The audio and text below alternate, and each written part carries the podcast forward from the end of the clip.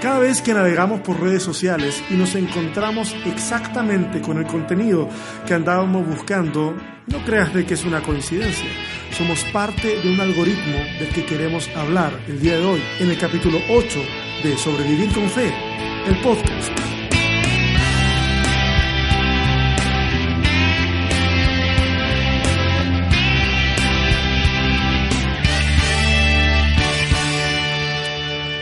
¿Qué tal a todos, amigos y amigas que siguen este podcast de todos los miércoles, Sobrevivir con Fe? Hoy no estoy solo, hoy está conmigo el Espíritu Santo. Siempre está, pero no, hoy día, hoy día está un amigo que no nos veíamos hace una buena cantidad de, de años ya. ¿Cuántos años que no nos veíamos? Uy, fácil. O sea, estábamos en contacto, pero no nos veíamos hace... Sí, de compartir, compartir, serán unos 8, 9 años. ¿no? Ay, caleta. Más o menos. Sí, más o menos, porque, eh, eh, bueno, le estoy hablando ni na- nada más ni nada menos que de Nehemías Marchand. Eh, muchas personas en Chile lo conocen, muchas personas fuera de Chile también lo conocen y lo están conociendo cada vez más, porque es una de las personas que Dios está levantando en medio de- de- del concierto latinoamericano de personas que están haciendo alabanza y oración y está haciendo cosas muy interesantes. Yo siempre bromeo con el Pablo, porque Pablo es otro chileno que está aquí en, aquí en Saltillo, aquí en México. Y yo le digo, Nemo va al baño y si se demora un poquito más es porque está haciendo una canción. está haciendo una canción y va a salir con algún hit en algún instante. De verdad que le digo, pregúntale al Pablo. Eh, porque tiene una capacidad de hacer canciones impresionante, impresionante. Y es un siervo del Señor, es una persona que yo quiero mucho, yo respeto mucho y que nos conocimos hace ya un buen tiempo atrás y que gracias a, a Dios siempre hemos mantenido esta amistad y creo que ha ido creciendo. Así que, Nemo, salúdate a toda la gente que está escuchando y te damos la bienvenida a Sobrevivir con Fe. bueno, una alegría poder estar contigo, César, y junto a toda la gente que sigue este podcast. Eh, extraordinario, la verdad a mí me, me sorprende mucho y me honra mucho estar aquí porque soy un, aparte de, de- tú lo sabes, de ser amigo en nosotros, soy un, un seguidor, un fan de, de lo que tú haces, César. Así que encantado de estar aquí y, y que tengamos un lindo tiempo ahora. Yo no sé con qué va a salir tú, así que yo me voy a dejar sorprender. Vamos- vamos a conversar, y esperamos vamos a lo que están escuchando también puedan ser muy edificados, bendecidos y todo lo demás. Que, Sí, el programa de hoy, eh, el otro día conversábamos con el Nemo y, y solté un nombre por ahí, seguramente es el nombre que va a quedar eh, puesto en el título, y es algoritmo. Y aunque ese nombre como que no le dice nada mucho a la gente, pero, pero básicamente eh, hemos estado conversando estos días con, con Nehemías, o con Nemo, como, como lo conocemos sus amigos, así como el, el pececillo con, con Nemo, eh, hemos estado hablando acerca de, de cómo esta cuestión de las redes sociales, eh, en el fondo está sacando a flote lo que la gente tiene en su corazón. Una, una vez una persona, una vez una persona me, me ejemplificó el tema del corazón. Ya no me acuerdo quién fue, pero no admito que no se me ocurrió a mí. Eh, me, me dijo, el corazón es como una vasija que está lleno de lo que tú lo has ido llenando. Cuando las circunstancias de la vida te mueven y se mueve tu corazón, finalmente lo que derrama es lo que está dentro, lo que, lo de lo que Así está es. lleno. No derrama otra cosa. Y nos hemos dado cuenta con mucha tristeza cómo es que en este submundo cristiano que nosotros nos hemos inventado, porque nos gusta hacer mucha subcultura a nosotros los cristianos, y claro. y en este mundo subcultural, como que tenemos versiones de todo. Y entre esas cosas tenemos versiones de la crítica farandulera, de espectáculos que se ven en televisión. Y aparece también esa crítica amarillista dentro también de, de- del ambiente cristiano, de la gente que está cantando o que está ah, reflexionando sobre la fe, escribiendo, lo que sea. O sea, todo el mundo es un buen candidato para ser víctima de este asunto. ¿Tú cómo has vivido esa, esa situación, Nemo? ¿Cómo, cómo tú tienes una perspectiva desde Chile, desde otros lugares donde has estado? ¿Te ha tocado pasar por una cosa como esa en donde la gente muchas veces de forma gratuita, ¡pum!, llega y te tira una cosa sin conocerte? Y claro, sí, sí, la verdad es que Ah, hay algunas ocasiones donde me ha, me ha tocado, yo, yo, publico algo siempre en mis redes con la intención de que alguien al verlo eh, se ponga contento o sea bendecido, por eso trato de poner pocas cosas, la verdad, que no sean tan entendibles o tan subjetivas o que las entienda solamente yo o, o eleven mi ego a algún lugar, sino que, que el, que lo pueda ver pues, sea un evento donde pueda ir, sea un, un, texto que pueda entender, poder bendecir a la gente con eso. Y me ha sorprendido que de repente eh, algunos comentarios han enfocado solamente en el detalle que es el menos relevante del asunto y, y gratuitamente con una actitud de, de ataque. Entonces... Eh, ¿Qué tú dices? ¿Y este de dónde? ¿Qué leyó? Eh, eh, claro, o sea, nunca, nunca nos hemos sentado a comer, nunca hemos sentado a tomar un café, nunca ha conocido mi casa, mi familia, cómo vivo, y sin embargo de pronto aparece eso bien fuerte. Pero creo que tiene mucha razón cuando tú dices eh, que de lo que abunda en el corazón de la gente finalmente actúa, habla y transmite. Por eso la Biblia lo dice, de la abundancia del corazón termina hablando la boca y si lo extendemos un poquito más, terminan, terminamos actuando de la abundancia del corazón, decidiendo de acuerdo a la abundancia del corazón. Y, y bueno, eh, detalles que no son relevantes en el fondo, que, que aparecen en un momento determinado y tú dices, bueno, eh, qué era lo relevante en, en, en, este asunto.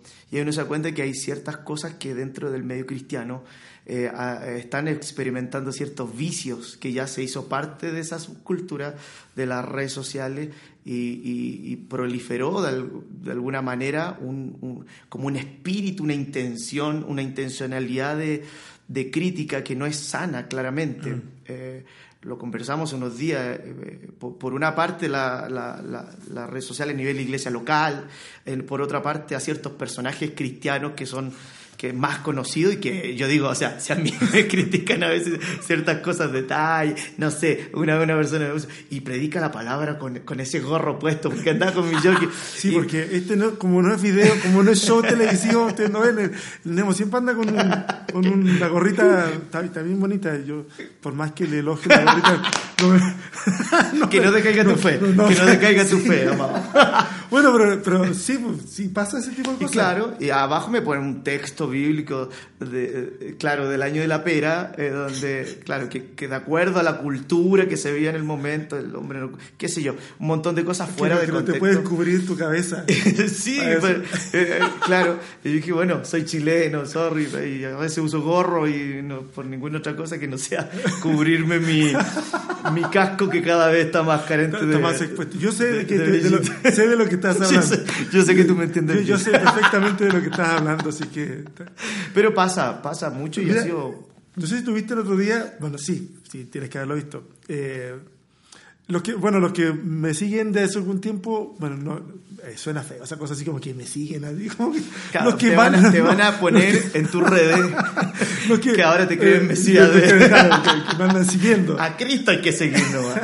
Pero los que, los que me siguen eh, hace algún tiempo saben de que somos amigos con Jesús Adrián y el otro día Jesús Adrián, un, ah, claro. un muchacho de la iglesia, le hizo, un, le hizo una caricatura. Entonces pone a Jesús Adrián y pone a Homero Simpson al lado, que entre paréntesis eh, el dibujo estaba genial. No, estaba súper bien, estaba super bien hecho, parecía dibujo oficial de la, de la, de la caricatura. Y, y, entonces Jesús Adrián pone ahí un comentario chistoso. A, a, todas luces era un comentario chistoso. No era, él no estaba escribiendo ni hablando en serio. Y, y, pone, eh, me han sugerido hacer un dueto con Homero Simpson. un fit con, claro, y, pero no sé, lo estaba pensando, algo así puso. La cosa es que es increíble ver para abajo algo que pudiera ser para la risa, ¿eh? pura risa.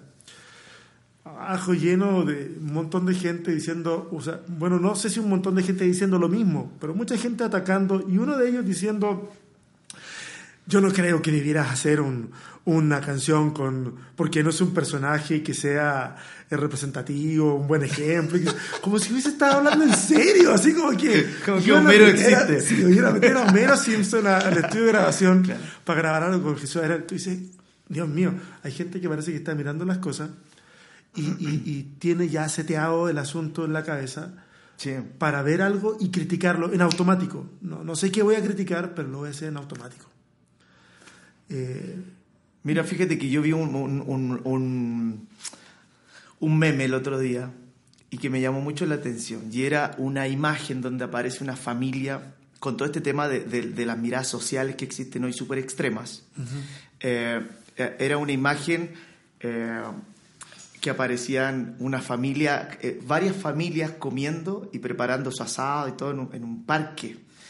Entonces decía abajo, lo que la gente normal ve y mostraban en colores normales la foto y aparecían papás compartiendo con sus pequeños, el abuelo cocinando con el papá y enseñándole a su hijo, eh, etcétera, etcétera. Varias situaciones así normales de familia. Lo que el sistema de hoy, y daba ahí una categorización de este pensamiento, piensa hoy. Y, y, y en blanco y negro, y salían los dos papás que o sea, el, abuelo, el papá enseñándole a cocinar al hijo y decía, esto sería patriarcado, y esto, esto, y esto, lo otro. Y, me llamó mucho la atención porque en el fondo cada situación de la vida lo que arroja eh, en cuanto a las miradas es finalmente lo que está en el corazón, la idea más...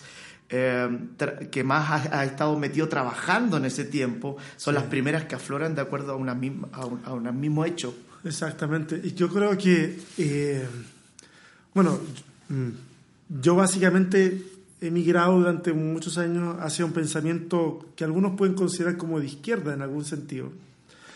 Pero dentro de ese ámbito que se, insisto, lo estoy diciendo de esta forma como de izquierda, como para que la gente se haga una idea rápida en la cabeza, no, no estoy tratando de explicar mi posición política ni nada.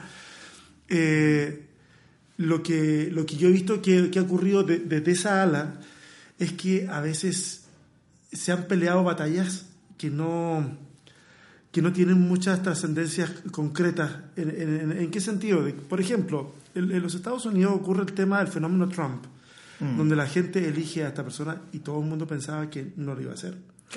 Eh, pero las redes sociales huían meses antes riéndose del asunto, mofándose de la cosa.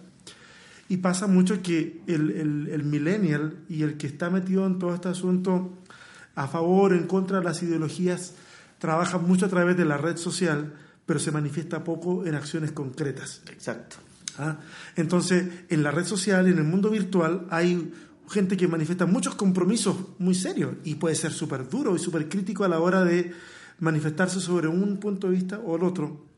Pero en la vida de carne y hueso, no, no sé si la vida real, porque lo virtual está como, como que se está traslapando con lo, con lo que llamábamos real pero en la vida de carne y hueso, las acciones no dicen absolutamente nada.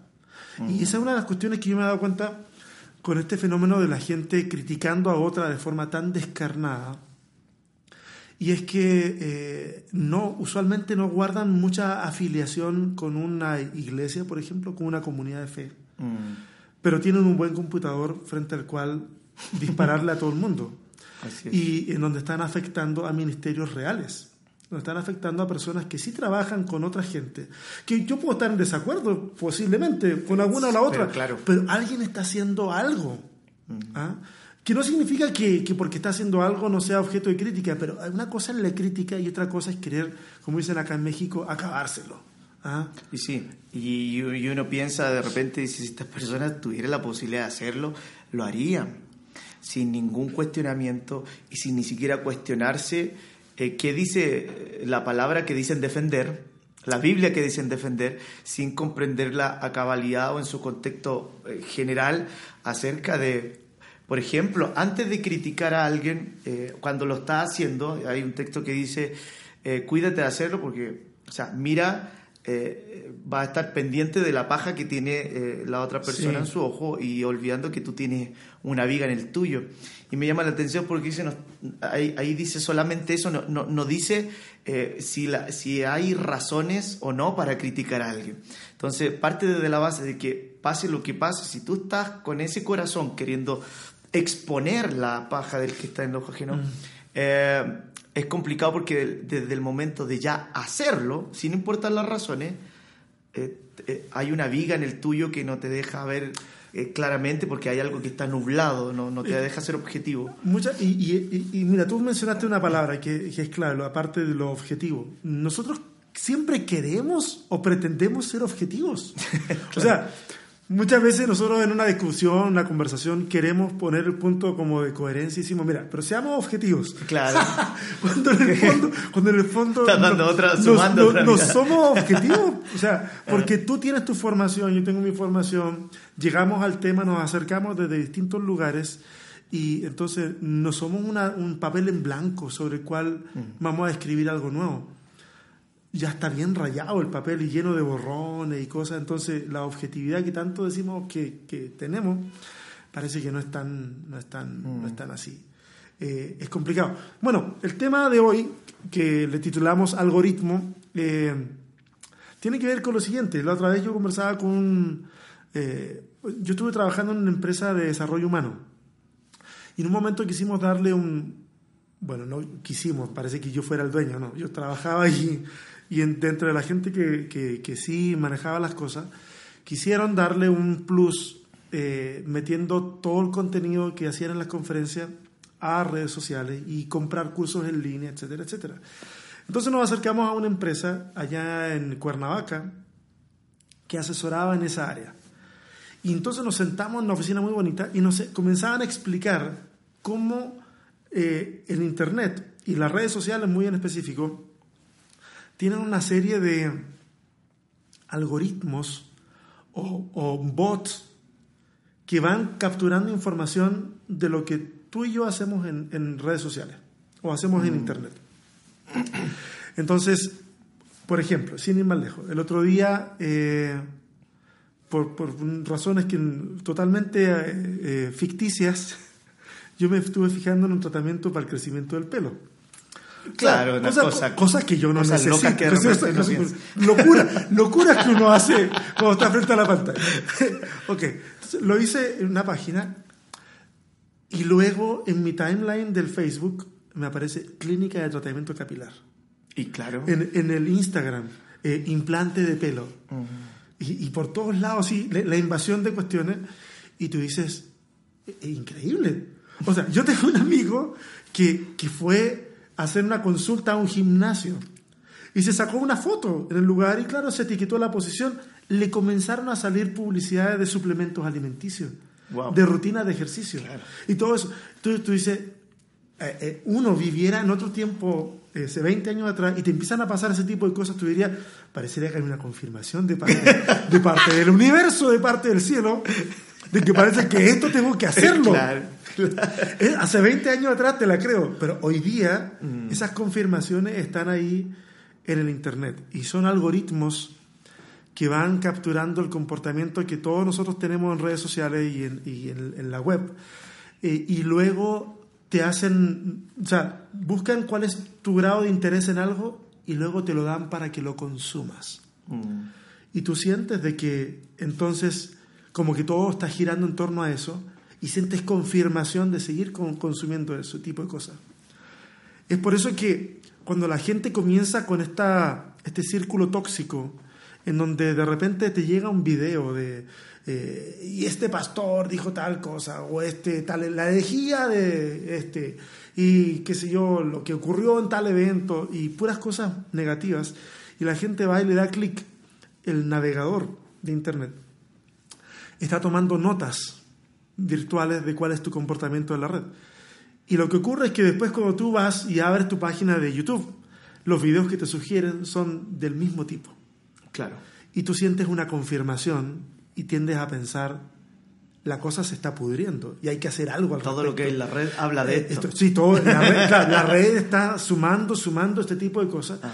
y uno se mete en una espiral tóxica de consumo y consumo y consumo de este tipo de noticias. Finalmente tú ves a la persona y te haces una idea totalmente distorsionada de esa persona porque estás consumiendo lo que otros te están diciendo, esto es así. Y es súper complicado. Y, es por eso que últimamente cuando yo de repente necesito buscar alguna cosa, de repente para desmentir algo o lo que sea, mm, pongo el navegador en modo de navegación privada o modo secreto para que no rastree lo que yo estoy buscando, porque de lo contrario, cuando yo esté en mi vida normal, van a empezar a aparecer este tipo de, de cosas que te hacen pensar que en realidad tu tema es súper importante y que es muy relevante y que a todo el mundo le interesa, cuando en el fondo le interesa un grupo de gente que quiere hacerle daño a, otras personas. Sí, bueno, para, a, mí me preocupa mucho la, la, actitud eh, que se toma con toda esta cosa, considerando que las fuentes de información sobre cierto hecho eh, terminan siendo medios que, o sea, con dos dedos de frente nos damos cuenta de que nos están buscando, no tienen eh, esa actitud de paladín justiciero de, de, querer guardar el corazón de la iglesia, sino que lo que quieren en el fondo es em, matar la reputación de, de, una persona, su testimonio. Y, y, me ha pasado cuando he visto ciertos encabezados que aparecen, eh, tal persona dijo tal y tal cosa. Con el tiempo eh, alguna vez me llamó la atención cierta noticia sobre cierto personaje muy público en el ámbito cristiano y entré para escuchar su prédica y saber si realmente era así lo que había dicho, porque me parecía bastante poco inteligente si es que había dicho tal cosa. Y cuando entré y vi la prédica completa, me di cuenta que en realidad solo había sido una mala interpretación y una frase que sacaron de contexto. Y, y lo que a mí me preocupa es que la mayor parte de la gente que va a una iglesia solo se nutre de la opinión de alguien que les dijo tal o cual cosa y se quedan con eso como ley y nadie tiene la intención de... Me preocupa que no exista la intención de investigar.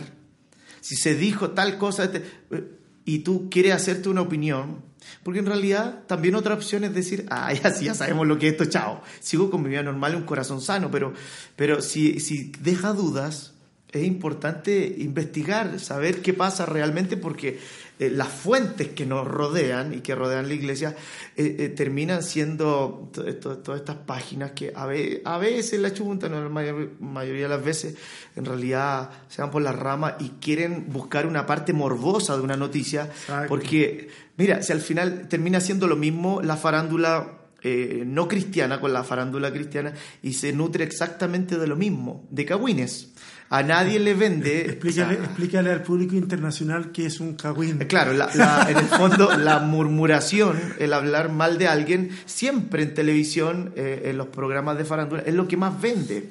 El que eh, se metió este con esta y parece que engañó a esta otra. Siempre eso vende. En el ámbito cristiano me, me, preocupa que la dinámica está siendo la misma. vamos para el mismo lugar. O sea, nunca se dice eh, tal persona en tal lugar eh, en África hay misioneros que están dando su vida por el Evangelio y están haciendo comunidades a través de, de la atención médica, mm. del deporte. Como que nadie quiere leer esa noticia. Entonces, ¿qué decimos? Tal persona es hereje porque parece que quiso decir tal cosa y lo sacamos de... Y la gente dice, oye, ¿te fijaste que tal persona dijo, hizo esto? Pero tan así, y resulta que fue un, un juego de palabras donde te hacen entender eh, ciertas cosas desde una perspectiva súper errada. A mí el año pasado me pasó que eh, yo posteé un asunto, una noticia de una iglesia de un amigo, y, más abajo hubo gente que, que, que opinó y dijo, no, lo que pasa es que ahí el dinero es aquí, es allá, acá no se preocupan por nada. Y, yo la verdad que como este amigo estaba etiquetado en mi publicación, yo me remitía a poner, este, ah, si lo conocieras un poquito mejor, te darías cuenta que no es así. Algo así mm. puse. Eh, yo que tú investigaría. Traté de llevarlo lo más suave porque en realidad, como era, eh, como era, estaba etiquetado mi amigo, yo dije, no me voy a poner a pelear eh, en algo que además va a aparecer en su muro. Mm. Pero él se metió y me dijo, César, ¿me das permiso para poder eh, eh, eh, aclarar algo? Adelante, le dije dale todo. Y la verdad que esta persona, después de que él le explica, le dice, mira, nosotros hay un grupo en la iglesia que sale todas las semanas a hacer esta actividad, a trabajar con niños, a trabajar con gente de la calle. Estamos brindando apoyo en educación o en recursos a tantas familias de la ciudad y empieza a nombrarle cosas este, esta persona no tuvo otra opción que, mira, gracias a Dios, pedir disculpas. Porque el asunto a veces pasa de que cuando tú demuestras que la cosa no es como dijeron que era, en el mejor de los casos esa persona va a decir, ¿saben qué? Disculpen, metí las patas, no, no. Pero es difícil públicamente hacer eso. Pero lo que suele suceder es que la gente ya deja de comentar nomás y deja y se da a otra cosa y deja el asunto ahí en el aire lo que la verdad que es de mala educación y no es cristiano, no es una cosa cristiana, el, el, no admitir cuando uno está equivocado. Hay, hay dos palabritas que, que las anoté aquí recién porque una de mi cabeza. Hoy estamos haciendo un podcast sumamente orgánico, es pura conversación sobre este tipo de temas, no hay, no hay pauta, no hay ni una cosa. Pero, uh, tú has escuchado una estadística, no sé si qué tan cercana a la realidad será, algo así como que cerca del, entre el 80 y el 90% de las noticias que se leen por redes sociales son falsas. Wow. Que se le llaman las fake news. O sea, noticias que tú dices, ah, esto es así, pum, lo reposteo y lo, lo tiro. Eh, y hay otro término que se, se, ha popularizado mucho, sobre todo con la gestión de Trump, que es la posverdad. Y, y la posverdad, para los que no entienden de qué se trata la posverdad, es, es una palabra muy bonita para decir mentira. O sea, en vez de decir mentira, eh, tú, tú, tú, dices, mira, por ejemplo, yo puedo decir, este, no, mira, trata de refutar lo que yo voy a decir, ¿ok? Para dar un ejemplo de cómo, cómo se maneja el tema de la posverdad. Bueno, el otro día yo fui a, a, una tienda a comprarme un traje y la verdad que no habían trajes para personas de mi estatura, de un metro noventa. Eh, entonces, eh, bueno, decidí ir a otro lugar porque en ese lugar no habían trajes para gente de, de mi estatura. Entonces ahora tú tienes que tratar de, de, refutar lo que estoy diciendo porque tú sabes que yo no mido 1,90. Y claro. Entonces tú me tienes que, tú me dices, dime algo. Bueno, la verdad es que es complicada tu postura lo que estás diciendo cuando en realidad no, no está, no, no, tú no tienes esa estatura para el traje que estás ah, buscando. Sí, sí, eh, precisamente porque no hay para mi estatura de 1,90 es que yo fui a otra tienda. O sea, y en ese lugar... Entonces yo nunca acepto, yo nunca acepto, la idea es nunca aceptar de que tú tienes razón. Sí, claro, yo, claro. yo te agarro ese asunto, es como en el tai chi, no sé si se ubica en el tai chi, el tai chi se supone que una arte marcial que si yo te golpeo, tú usas la fuerza del oponente para sí, claro. tirarlo para otro lado. Entonces, este asunto de la posverdad a veces hace eso. Toma la palabra, ah, eh, claro, yo entiendo tu, tu, tu, punto de vista, pero, eh, y sigo hablando de lo mío, y nunca acepto de que algo que es mentira es eso, es mentira. Mm. Y a un montón de gente se le han colgado un montón de cosas muy desagradables eh, que no, no coinciden con, con la realidad. Es es súper feo lo que está ocurriendo mm. hoy en esta mente cristiana y a mí me gustaría animar a la gente que consume este podcast, que consume redes sociales, que se dé cuenta de que esta es una tendencia muy tóxica y que en realidad entrega un mensaje hacia afuera muy desagradable, muy desagradable. Mm. Bueno, hay un, eh, un pasaje de la Biblia donde habla acerca de, de, de de los últimos tiempos y acerca de los falsos maestros. Y, y sí que en el fondo habla de, me llama la atención porque habla también de los que escuchan todas estas cosas y cómo está su corazón. Comezón de oír. Los que tienen comezón de oír, justamente. Y, y, que en el fondo este tipo de personas o los que levantan este tipo de enseñanza, porque terminan educando igual a la gente y los terminan sí. adoctrinando igual. A veces tenemos miedo de, de, de, los falsos maestros que se pueden parar en una plataforma, como lo decía yo una noche un poco en el eh, eh, en el instituto cuando conversamos. Es de, y es súper fácil ver cuando alguien, digamos, está errado y todo desde una plataforma. Y, pero, pero hay cosas que son sutiles y que no siempre nosotros las la, la advertimos. Y es justamente cuando el, el, el, hay una línea delgada que empieza a separar eh, la intención del corazón eh, de lo que es re, eh, real. Entonces, finalmente me, me, me, llama la atención porque dice que este tipo de personas que enseñan, hoy día se extiende lo de la maestría sí. a las redes sociales, un montón de otros medios, eh, vienen a ser la respuesta de lo que la gente a veces en su morbo quiere escuchar.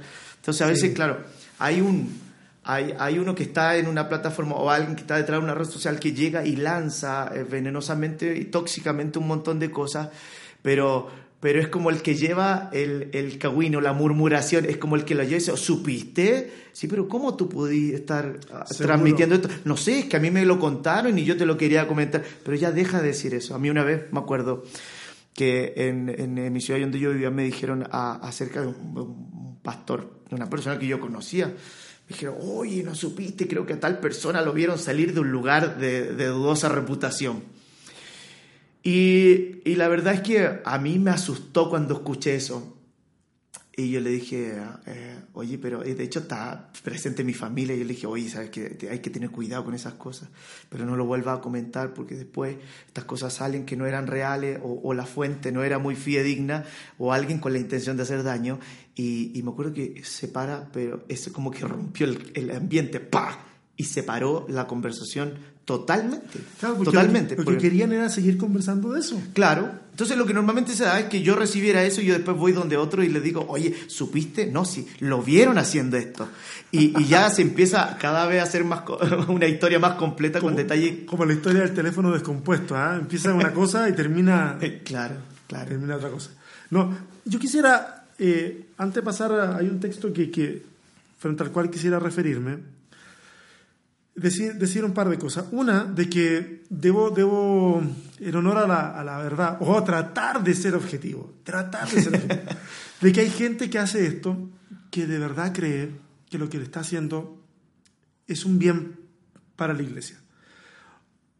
Yo no puedo negarme a ver de que hay veces personas cuando tú tratas de ver más allá de la primera molestia que te causa lo que están diciendo, de, investigar un poco y ver de que hay algunos, los menos, que de verdad creen de que le están haciendo un servicio a Dios al hacer todo este asunto de querer supuestamente desenmascarar. Eh, y yo cuando veo esa situación me acuerdo del apóstol Pablo, eh, antes de ser apóstol, que arrastraba a los cristianos y los metía a la cárcel. Eh, consentía la muerte de alguno de ellos, como en el caso de Esteban, lo relata el libro de los Hechos, que Pablo estaba ahí guardando las ropas, que en el fondo es, es, una, es una forma de explicar de que él estaba consintiendo la ejecución en ese mm. momento. Eh, y él pensando servir, estar sirviendo al Señor. Eh, es muy complejo porque a veces es difícil razonar con ese tipo de personas a menos de que, de que Dios de alguna forma ilumine su corazón y esa persona pueda entender de que no es la forma correcta de hacerlo. Como que de alguna manera, aparte del algoritmo del que hemos estado hablando, que pasa en, el Internet, está un algoritmo que nosotros nos creamos en nuestra propia mente. Entonces cada cosa que vemos eh, ya estamos contaminados para poder verla de una manera morbosa o estamos mm. contaminados para poder verla de una forma eh, mala que no corresponde. Y mira, tengo aquí un, par, eh, algunos versículos que están en el Evangelio de Juan, para que sigamos conversando acerca de esto.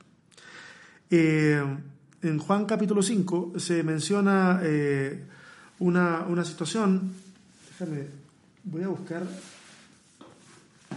esto está todo en vivo yo estas cosas no las edito después, ¿ah? que lo voy a buscar directamente aquí en la, aquí en la Holy Bible, yo tengo de papel todavía. Soy old school.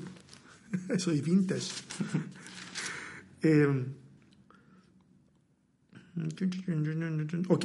Lo que pasa es que en el capítulo 5, déjame darle un poquito de contexto, está ahí, se relata de la, la sanidad de un, de un lisiado, de un inválido, dice ahí, esta versión dice, hace 30, una persona que hace 38 años que estaba en Mira, me está hablando el Pablo. no sé qué me está diciendo, pero va a tener que esperar. Eh, de una persona que no podía, no podía, no podía caminar. Entonces lo que, lo que ocurre, mire, sigue hablando este Pablo. Esto es podcast en vivo, tal cual. No, sin ediciones, sin filtro. Esto así está saliendo. La cosa de que Jesús se encuentra con esta persona porque están alrededor de un estanque.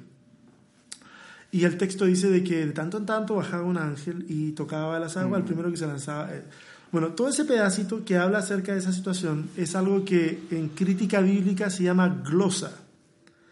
Y la glosa eh, quiere decir básicamente que es un comentario de un copista, no, estaba, no fue lo que escribió Juan, sino que es un mm. comentario que sirve para aclarar, para hacerle entender al que va a leer después, oye, ¿cómo explicamos que hay un montón de enfermos alrededor de un estanque? Porque lo que ocurre ahí es que hay una superstición de que un ángel baja, mueve el agua y el primero que se tira, ese queda sano. Eh, eso es un dato folclórico, pero nos ayuda a situarnos en el lugar y ayuda a situar al, a, este, a este lisiado en ese lugar, a esa persona que no puede caminar en ese lugar y por qué está mm. alrededor de un, estanque. Entonces el texto dice más o menos así, había allí un hombre que hacía 38 años que estaba enfermo. Y cuando Jesús lo vio acostado y supo que, supo que llevaba ya mucho tiempo así, le dijo, ¿quieres ser sano? Jesús, el Señor, eh, Señor, perdón, estoy leyendo mal. Señor, le respondió el enfermo, eh, no tengo quien me meta en el estanque cuando se agita el agua. Y entre tanto que yo voy, otro desciende antes que yo. Jesús le dijo, levántate, toma tu lecho y anda. Y al instante que el hombre fue sanado y tomó su lecho y anduvo. Y era día de reposo aquel día. Eso va a ser un punto importante porque mm. después tiene trascendencia. Entonces los judíos dijeron a aquel que había sido sanado, es día de reposo, no te es lícito llevar tu lecho. Y aquí yo donde yo hablo, Nemo, acerca de la estupidez de la religión. O tú ves a un tipo, 38 años tirado en un lugar, y cuando lo ves caminando, tus ojos están tan bloqueados con religión mm. Que no ves a un hombre caminando sano. Lo que ves es que siendo día de reposo, Él carga su lecho. y es, a mí me causa tanto dolor. Y es reiterativo. Ver que hasta el día de hoy la gente no ve lo bueno que está ocurriendo, quiere y decide ver lo malo o lo que cree que está mal. Y eso es muy triste porque para uno hay motivo de gozo y para otro hay motivo de condena. Mm. Eso es súper triste. Bueno, hay otra, hay otra escena donde pasa algo similar y es en, el libro de Lucas y es Jesús, el eh, invitado eh, a, la, a, la, cena en, en, el, Lucas 14. antes que te adentres en el asunto, todo el mundo va a saber esta conversación, porque lo que pasa es que hoy Nemo va a tener, tiene que predicar en la iglesia. Entonces Pablo pregunta, esta es la conversación de... Esto, esto, es muy auténtico, ¿ah? Dice que si te quieres ir a cambiar la ropa, la ropa sí. eh, Lili está aquí en la iglesia para que lleve la llave, porque no, hay nadie en la casa. Ah, muy bien. entonces ahora bien. todos nuestros, auditores se enteraron de esta situación. Es que se veía que era importante, porque estaban mandando muchos mensajes. Entonces sí, había que atender a, al negrito aquí. Ok. Okay, ahora, en esa, en esa escena de Lucas, de Lucas capítulo 14, cuando Jesús es invitado por un fariseo a una, a una convivencia, a una fiesta también, en la primera escena y la primera lección que Jesús le da en esa convivencia es a los, a los fariseos y a los doctores e intérpretes de la ley. Entonces, ¿por qué? Porque están en esa situación, ese es el contexto y también, y llega en medio de esa situación un hombre hidrópico, ¿te acuerdas? Sí. Que, que, tenía inflamados los brazos, las piernas y todo, tenía esas retenciones de líquido. Entonces llega esta persona... Yo tengo un poquito de, de, aquí. Estaba mirando. En en la zona abdominal. y bueno, y, Jesús mira a los... Y, Jesús es súper irónico en muchas ocasiones, porque mira justamente a los que se supone que la tienen clara, a los que se supone que saben la teoría, y les dice, eh, disculpen ustedes, a los fariseos, a los religiosos, le dice, eh, este hombre está acá enfermo, ¿podemos sanarlo aunque sea día de reposo? Entonces, ellos, claro, no podían replicarle esas cosas que Jesús les decía. Entonces dice que Jesús miró al hombre, lo tocó, que me encanta que dice que lo, tocó, se hizo parte de su dolor, caminó mm. con él, estaba ahí. Y, eh, y luego lo sanó y luego lo despidió. Eh, siempre digo que eso duró la cruzada de sanidad de milagro que Jesús tuvo ese día, porque estaba ocupado, entonces la hizo cortita y ¡pum! sin tanta parafernaria, pero lo, sanó. Y después da un ejemplo, dice, ¿acaso si tu asno o tu hijo no caen en un pozo por ser día de reposo, tú no lo vas a sacar? O sea, Jesús en el fondo le está hablando de, de lo que le faltaba a la ley, que era el elemento del amor. Entonces la religiosidad es tan peligrosa porque finalmente te hace ver de todo el contexto donde se está produciendo vida, eh, te hace ver el detalle que es el menos, es el menos relevante. y, esa es una dinámica que nosotros vemos hasta hoy. Gente criticando iglesias por las luces, gente criticando iglesias por la música, gente criticando eh, un montón de formas y, nunca se han interiorizado para saber si realmente eso está produciendo vida en algún sector de la sociedad. O a veces la gente ignora que aparte de nuestra tradición cristiana, existen otras. Claro. En donde hay diferentes puntos de vista para un mismo evento. Y de repente por ignorancia y en esto quiero ser, eh, aclaro un poco, todos somos ignorantes en algún área. A todos ignoramos en algo. Y, pero a veces por ese tipo de ignorancia no nos damos cuenta de que ese, esa forma de pensar ha existido en la iglesia desde tiempos de la Reforma y anteriores también. Y han coexistido con la iglesia en distintas tradiciones. Lo que pasa es que hoy, como tenemos la información muy cerca nuestro, eh, o podemos acceder a información de forma muy, muy rápida, eh, nos enteramos de estas visiones distintas para cosas que nosotros pensamos que son, tienen una sola mirada. Ah. Y la gente, inmediatamente frente a lo desconocido, ¿qué hacemos? Eh, atacamos, satanizamos, Mm. decimos, esto está... Peligroso, esto está peli- mal". pel- peligrosa actitud, peligroso pensamiento, porque, mira, pensaba en el. Escuché algo súper interesante hace tiempo atrás de, de, de- de Gustavo Falcón. Que, eh, yo soy- Saludos, Gustavito. Saludo a Gustavo Falcón. Yo soy su fan y tú eres su amigo. Entonces, bueno, ya en algún minuto nos tomaremos un café y, de paso, si escucha esto, le digo que me encantan sus pintas y su facha y toda su onda. Bueno, él explica algo súper lindo de, de- de Marcos capítulo 7. Y, y- y es Jesús sentándose a comer con los discípulos y de pronto hay un, un fariseo que advierte que no se lavaron las manos según como exigía la tradición eh, judía que tenían que hacerlo antes de comer. Y, y claro, y el tipo dice, "Mm, pecado aquí, danger, el pecado, alerta, y, y se lo dice a Jesús. Uno, o sea, tus discípulos no se lavaron las manos antes de comer, como exige nuestra antigua tradición. Entonces, eh, la respuesta de Jesús, eh, claro, o sea, le dice, ustedes son unos hipócritas. Sea, se dice que en el tiempo de Jesús habían cerca de 6.000 eh, fariseos que se turnaban para estar espiando qué hacía Jesús para poder juzgarlo, condenarlo. Jesús le dice, Isaías tenía razón cuando habló acerca de ustedes.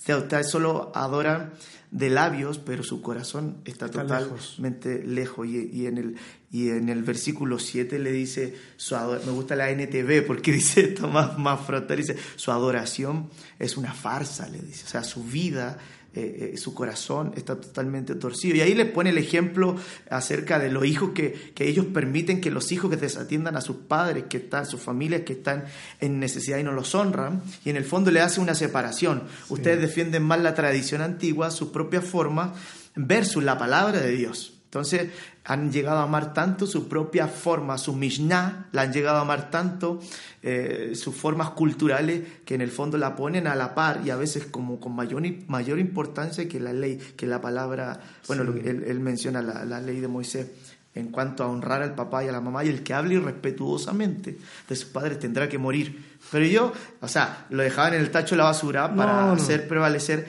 la, la ceguera, es- esa mirada muy obtusa que, no les dejaba ver en la realidad de vida de las personas. Yo pensaba en ese pasaje, eh, esa gente que criticó a, lo- a los, discípulos que no lavaron las manos según como exigía la tradición, eh, eh, llama la atención porque con el tiempo fueron justamente los que los que manifestaron el reino de una manera distinta, lo expandieron por todo lugar y finalmente son los que terminaron, muchos de ellos dando su vida por, por el. Señor. Pero el religioso no tiene la capacidad de ver, de ver vida, solo ve muerte y condenación.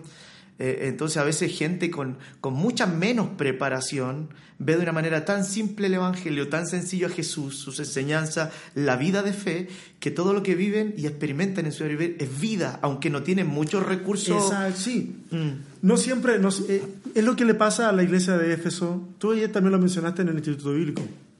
La iglesia de Éfeso tiene la correcta doctrina, claro. tiene la correcta observancia de un montón de cosas, pero ha perdido la esencia que es el amor. Eh, y eso pasa con mucha frecuencia. Y, y es tener la razón es, es una cuestión muy seductora. Querer tener la razón. Hay gente que lucha por tener siempre la razón. Pero tener la razón no significa siempre estar en sintonía con el corazón de Dios. Y y ahí se confunde, ¿no? Por, por el espíritu de lo que está escrito en la, en la Biblia. O sea, a veces se toma todo literal, pero no se, no se lee el espíritu con el que está escrita ciertas cosas. Y Mm. Jesús con la mujer adúltera fue sacada del lugar y, y legalmente la, tenían la razón cuando los religiosos decían a los fariseos, ¿qué tenemos que hacer Jesús? Apedrearla no. Sí, pero Jesús les pone otra norma mayor, una ley mayor que era la, la, del amor, y guardó su dignidad, la dignificó, cubrió su vergüenza, y luego puso la palabra en, en su corazón. Exacto. Mira, se nos está haciendo bastante largo el podcast, pero yo y es pasé. caro, y es caro el tiempo. Es caro el tiempo de en- aire. pero yo estoy súper contento eh, eh, de, de- de todo esto eh, que hemos estado conversando. Nemo. Eh, entre paréntesis, Nehemiah Marchand, eh, va, va a aparecer su nombre ahí en el, en el título del podcast. Eh, busquen la música de Nehemías en Spotify. Eh, estuvo, la habían bajado, pero ahora está de nuevo toda la música ahí. ¿Cierto? Sí, sí, sí, fue nada más por un arreglo que estaban haciendo Sí. y ya una semana estuvo abajo y ya está arriba. otra vez. Entonces, eh, busquen su música, eh, les va a gustar mucho, yo creo que les va a gustar mucho, es, es parte de lo, de lo nuevo que se está produciendo en Latinoamérica. Pero mira, hice referencia a Juan capítulo 5, con este caso de, de este, de esta persona que está eh, lisiada. Eh, pero cuando avanzamos en el capítulo 5 aparece algo interesante y con esto quisiera yo terminar. Juan 5 del 39 en adelante dice, ya Jesús hablándole a los judíos que han estado criticando toda esta situación y que han estado viendo lo incorrecto donde en realidad lo que ha habido es liberación. Les dice así, escudriñad las escrituras, porque a vosotros os parece que en ellas, en ellas tenéis la vida eterna, y ellas son las que dan testimonio de mí, y no queréis venir a mí para que tengáis vida. Te voy a leer la versión como aparece en la, internacional. Eh, dice de la siguiente, siguiente forma, porque estaba leyendo la reina, la reina Valeria. Dice, ustedes estudian con diligencia las escrituras porque piensan que en ellas hayan la vida eterna. Y son ellas las que dan testimonio en mi favor. Sin embargo, ustedes no quieren venir a mí para tener esa vida. Es súper interesante. Este versículo en muchas iglesias se usó para, en la escuela dominical para animar a la gente a leer la Biblia.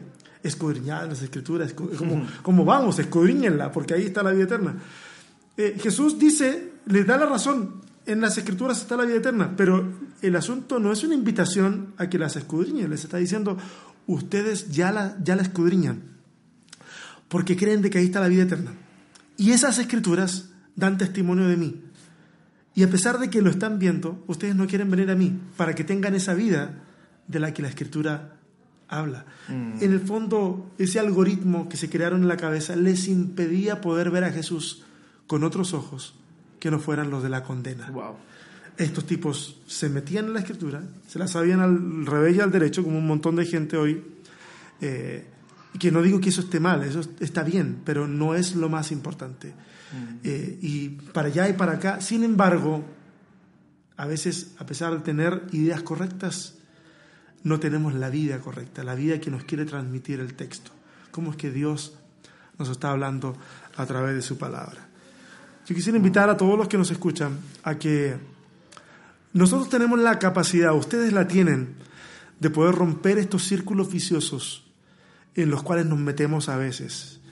Eh, donde te mandan un video y luego tú mandas otro, luego tú encuentras otro, luego te vas topando con esas noticias a cada instante. Eh, y es porque simplemente nosotros iniciamos una forma y, entonces el sistema nos da lo que queremos consumir. Y yo quiero decirte de que si estás viendo que todo está mal, tú tienes una visión equivocada de la realidad. Si tú estás viendo que todo está súper bien, también tienes una visión equivocada de la realidad.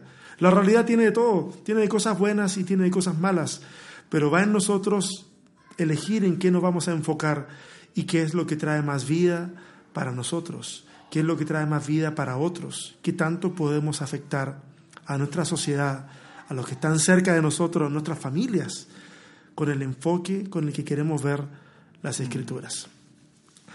La próxima semana nos vamos a adelantar una semana a la temporada de Adviento y vamos a comenzar con unos podcasts que vamos a estar hablando de datos fantásticos. Por favor, no se pierdan los próximos cuatro eh, episodios de Sobrevivir con Fe. Vamos a estar hablando mucho, datos muy interesantes respecto de la Navidad o del nacimiento de Jesús. Datos muy interesantes que creo que van a, vamos a poder disfrutar todos. Yo voy a aprender porque tengo que repasar mi, mi, mis cositas que a veces comparto y ustedes también lo van a hacer y aquí interactuamos. Dejen sus comentarios. Eh, si ustedes creen de que esto es de bendición para otra gente, de edificación, como tú quieras llamarle, eh, compártelo para que otras personas puedan acceder a este material y puedan entonces, eh, podamos ser más los que componemos esta comunidad. Nehemías, oye, gracias. Muchas gracias. Muchas gracias por, por, haberte tomado el tiempo. Eh, yo sé que te, te, hemos tenido de arriba para abajo durante toda esta semana. Eh, te fui a sacar de tu casa para que viniéramos a hacer esto, de la casa en la que te estás quedando. Pero de verdad que te agradezco mucho que, que hayas sido parte de esta experiencia. No, para mí una honra y, quienes me conocen saben que, para, saben que para mí no es un cliché decir que para mí es una honra tener un amigo como tú, con tu corazón. Y, eh, y además eh, tan, que es de tanta bendición para, para tanta gente, con tus libros, con lo que tú has hecho en, distintos ámbitos y tu pastorado y todo lo demás. Así que de verdad me siento muy contento de estar aquí, de haber compartido ayer también en el instituto contigo. Eh, para mí una honra y un privilegio de verdad. Así que muchas, muchas gracias. Eso sería todo, como diría el salmista, esto es todo, eso es todo, eso es todo amigos.